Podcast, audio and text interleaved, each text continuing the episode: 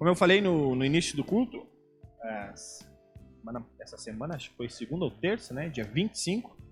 Gabriel, também soldado, né? Também comemorou essa, essa data. Eu me lembro que no quartel sempre tinha churrasco no dia do soldado. Não sei se lá na Marinha também tem isso, né? Mas dia 25 de agosto foi lembrado o dia do soldado aqui no Brasil, né? que abrange, digamos assim, todas as, as forças armadas. E, e neste dia a gente acaba lembrando, hoje o Facebook até nos ajuda e coloca lá lembranças desse dia. Então, acabei lembrando, né? E algumas fotos também aparecem para nós. E eu lembrei, então, quando também fui soldado da Polícia do Exército durante quatro anos.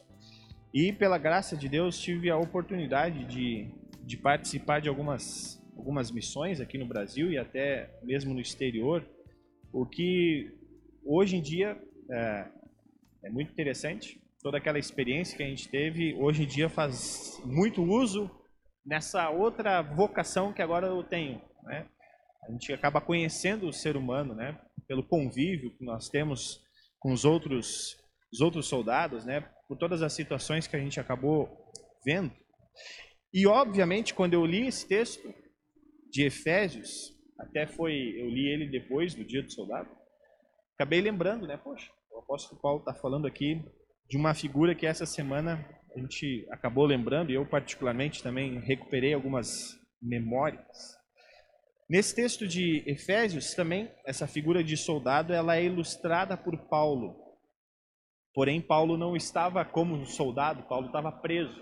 Então, alguns dizem que, na, então, na prisão, ele vendo os soldados, acabou lembrando, né? Puxa, vou falar aqui do, do evangelho, da palavra de Deus, olhando para esse soldado e, e, digamos, fazendo uma referência, fazendo uma alusão ao equipamento que o soldado tem. Também trazendo para aquilo que nós é, anunciamos, ou os equipamentos que Deus nos dá para anunciar o Evangelho. O apóstolo Paulo então escreve da cadeia e faz esta analogia, e ele usa do cinturão, fala do capacete, fala da, dos, dos calçados, né? Mas eu quero destacar dois pontos aqui dessa alusão do apóstolo Paulo. O primeiro é que Paulo fala sobre usar essa armadura para defesa. Ele, ele deixa isso bem claro, né? Olha, essa armadura é para defesa dos ataques malignos. E o único instrumento é, de toda a armadura que seria para um contra-ataque ou até mesmo para um ataque, o apóstolo Paulo faz questão de dizer que quem guia isso é o Espírito Santo. Então, se, se, se algo é, é para contra-atacar ou atacar, nem o ser humano vai fazer isso. É o Espírito Santo que guia a espada. Né? O apóstolo Paulo fala então que a espada é a palavra de Deus guiada pelo Espírito Santo. Também ao ler essa alusão de Paulo ao soldado, eu lembrei de uma das instruções que tive no exército, é, algo que é chamado de uso proporcional da força. Uso proporcional da força. Normalmente é assim, é, normalmente nos, nos nossos treinamentos, não sei como é hoje, mas principalmente quando a gente foi treinado para ir para o Haiti, é, se tinha várias situações. Alguém vinha com ofensas para nós, nos xingando. Então, o uso proporcional da força vai dizer que eu não posso pegar o, o meu cacetete e começar a bater no cara por simplesmente ele me xingar. Ou o cara vai lá e me atira uma pedra. Da mesma forma, eu não posso pegar o meu fuzil e dar um tiro no cara, porque o uso proporcional não é o mesmo. E, porém, essa era uma instrução que nos ajudava muito, mas ao mesmo tempo tinha um porém que sempre nós precisávamos ser atacados primeiro. Então a gente ficava numa zona de desconforto, né? Por que será que os caras vão atirar em nós para daí a gente saber o que vai usar? Mas uh, eu sempre uh, agradeci por esse momento, lá no Haiti tivemos algumas situações em que na hora a gente pensava em já dar tiro, mas aí as consequências seriam outras, né? Então, esse uso proporcional da força também me veio à mente quando estava lendo esse texto aqui do apóstolo Paulo. E eu quero voltar a falar isso mais no final, porque essa tática, não, essa técnica, melhor falando, do uso proporcional da força, ela faz parte do combate. E o que o apóstolo Paulo aqui está falando é de um combate. Ele está falando de um combate que existe, que não é ficção, que não é, digamos assim, algo inventado. Mas, antes de voltarmos a falar sobre esse uso proporcional da força no combate que nós temos como cristãos, eu essa semana acabei me deparando com um texto que eu nunca tinha lido, um livro que fala sobre o cristão e a guerra, que Martinho Lutero uh, acabou escrevendo. Ele não escreveu esse livro em si, mas alguém pegou todas as falas de Lutero em relação a soldados, em relação ao cristão ser um soldado, em relação aos conflitos que se tinha naquela época de Lutero, né? Naquela época de Lutero tinha guerra contra os turcos, onde os cristãos estavam envolvidos. Tinha a guerra dos camponeses, que ele foi um dos provocadores, digamos assim, dessa guerra, né? Então tinha vários conflitos e ele traz algumas dicas sobre isso.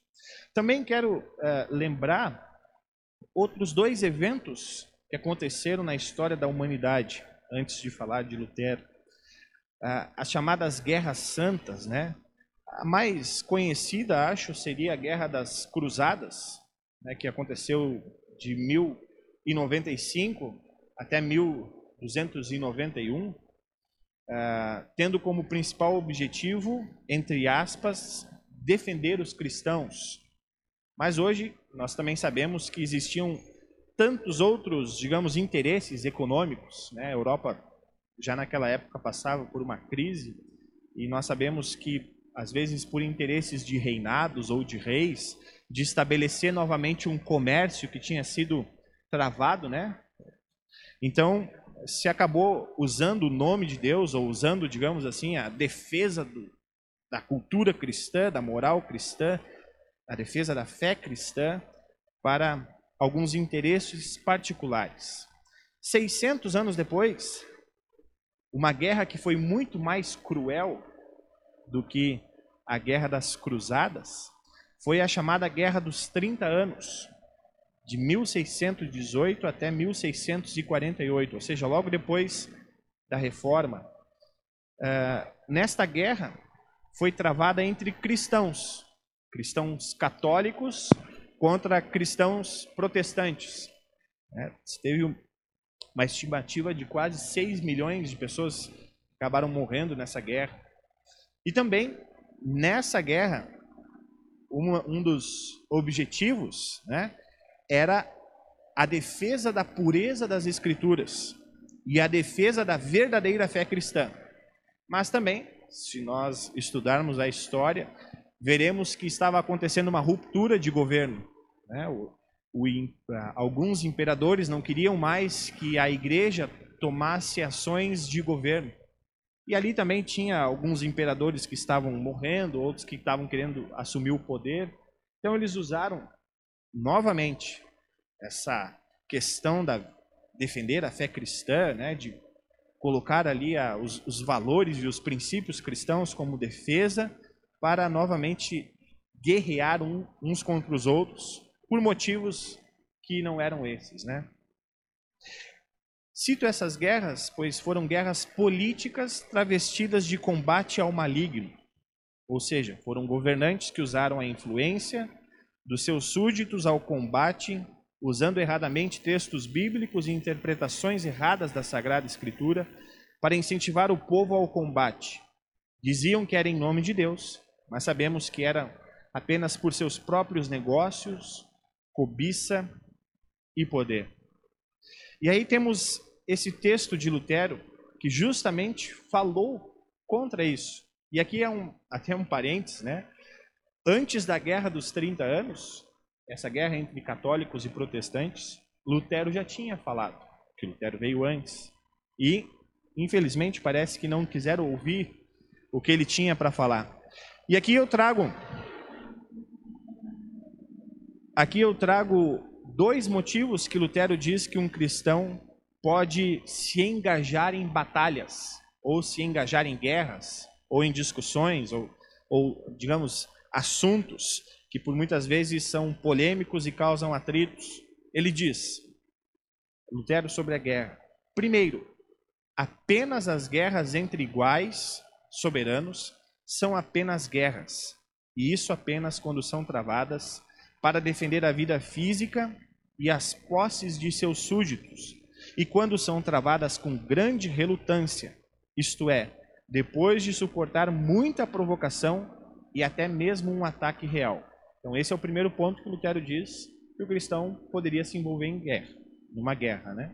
Para defender os seus, a sua integridade física e também defender as, su, as suas posses e depois de muita conversa, de muita tentativa de, de paz, então é, poderia entrar nesta guerra. Em segundo lugar, e aqui eu achei o mais importante de todos, apenas aqueles cujo coração acredita nem na justiça de sua causa, nem em parafernália ou prática religiosa supostamente protetora, mas somente na justiça de Cristo, estão engajados na batalha de uma maneira que seja espiritualmente segura. Embora sejam humildes, até mesmo desesperados para com Deus, eles são, de acordo com a sua vocação neste mundo, ousados e ferozes para com seus inimigos. E aqui Lutero fala mais estritamente aos soldados. Os cristãos, portanto, geralmente não são tímidos tapetes em relação aos seus semelhantes. Comportam-se de acordo com a sua vocação. Em outras palavras, a vocação de soldado não é diferente de outras vocações piedosas. Por um lado, nenhuma obra é boa que não esteja de acordo com a lei moral de Deus. Por outro lado, boas obras não tornam uma pessoa boa, mas uma pessoa que é boa pela fé em Cristo realiza boas obras. Não apenas a obra de guerra sangrenta, mas qualquer obra feita sem fé no Evangelho é um pecado mortal, mesmo que externamente concorde com a lei de Deus.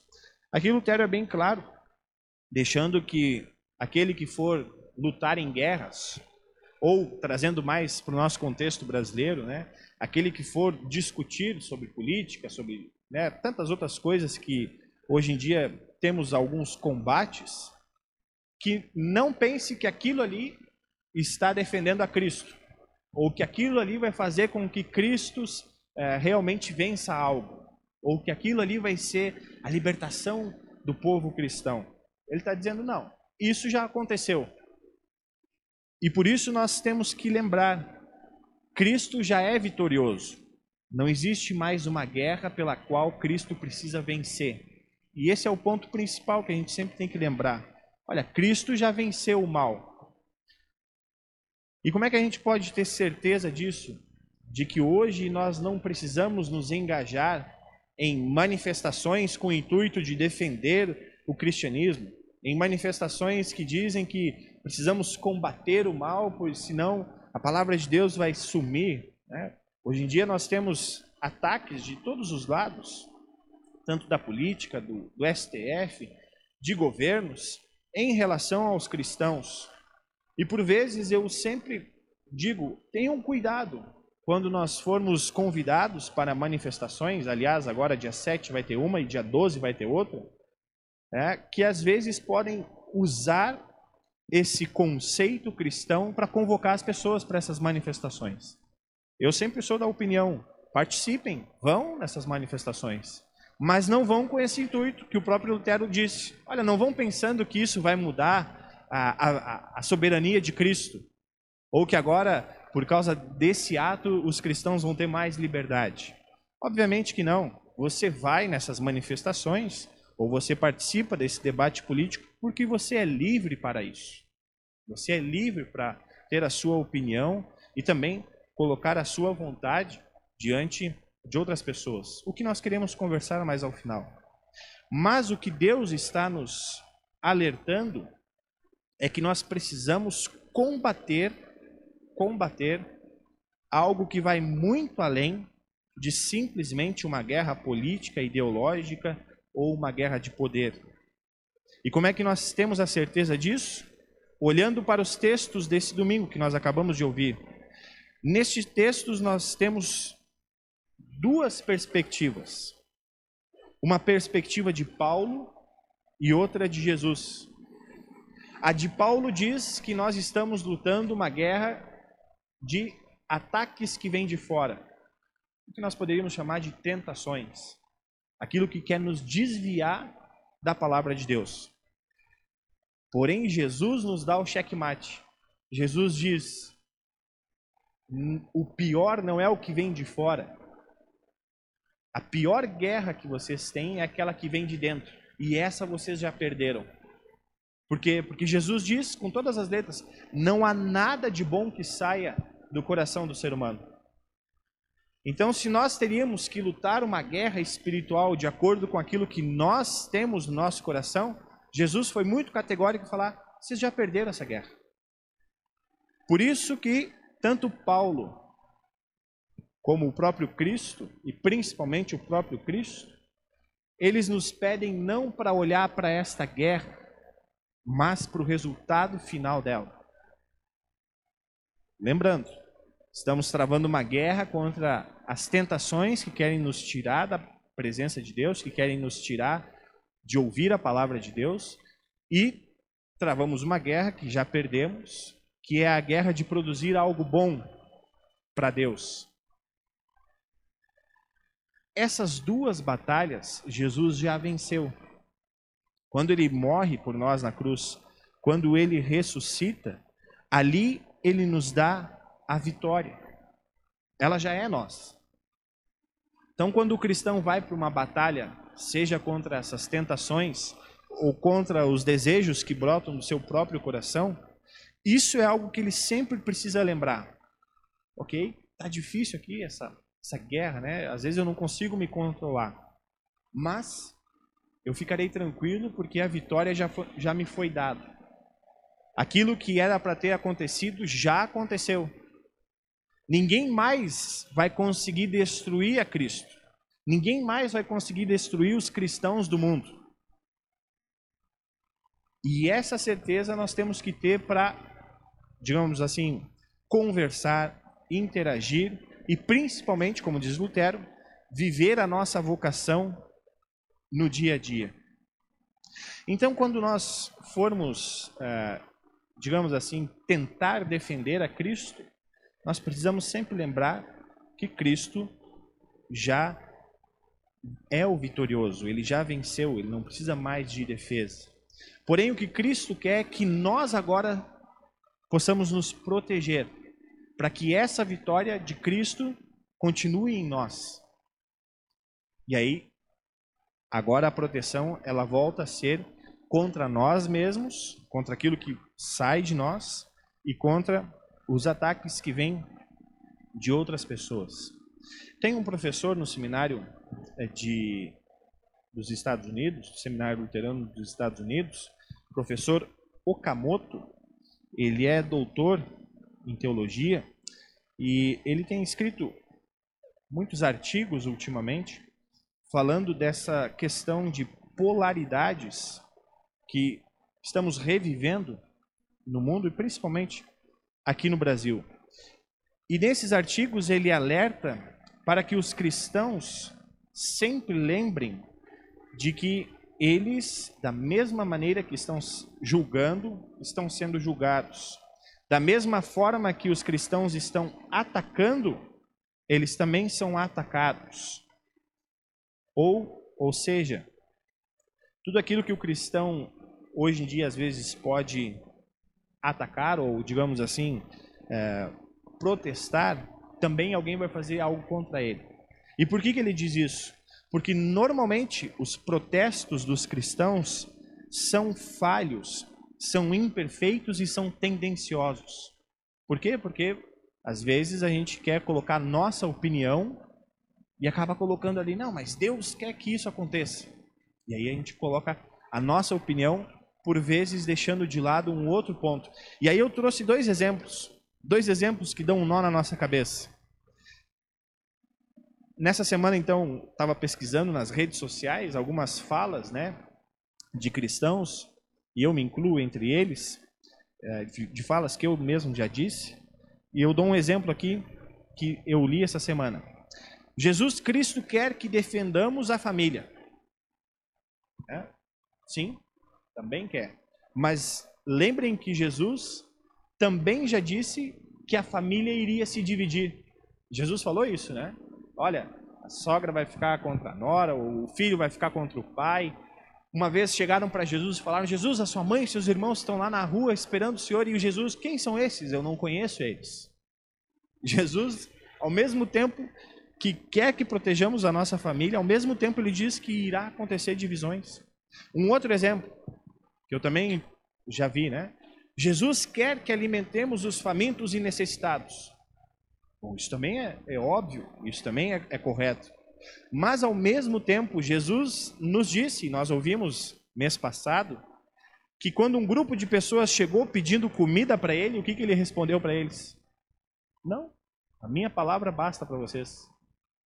Jesus não alimentou.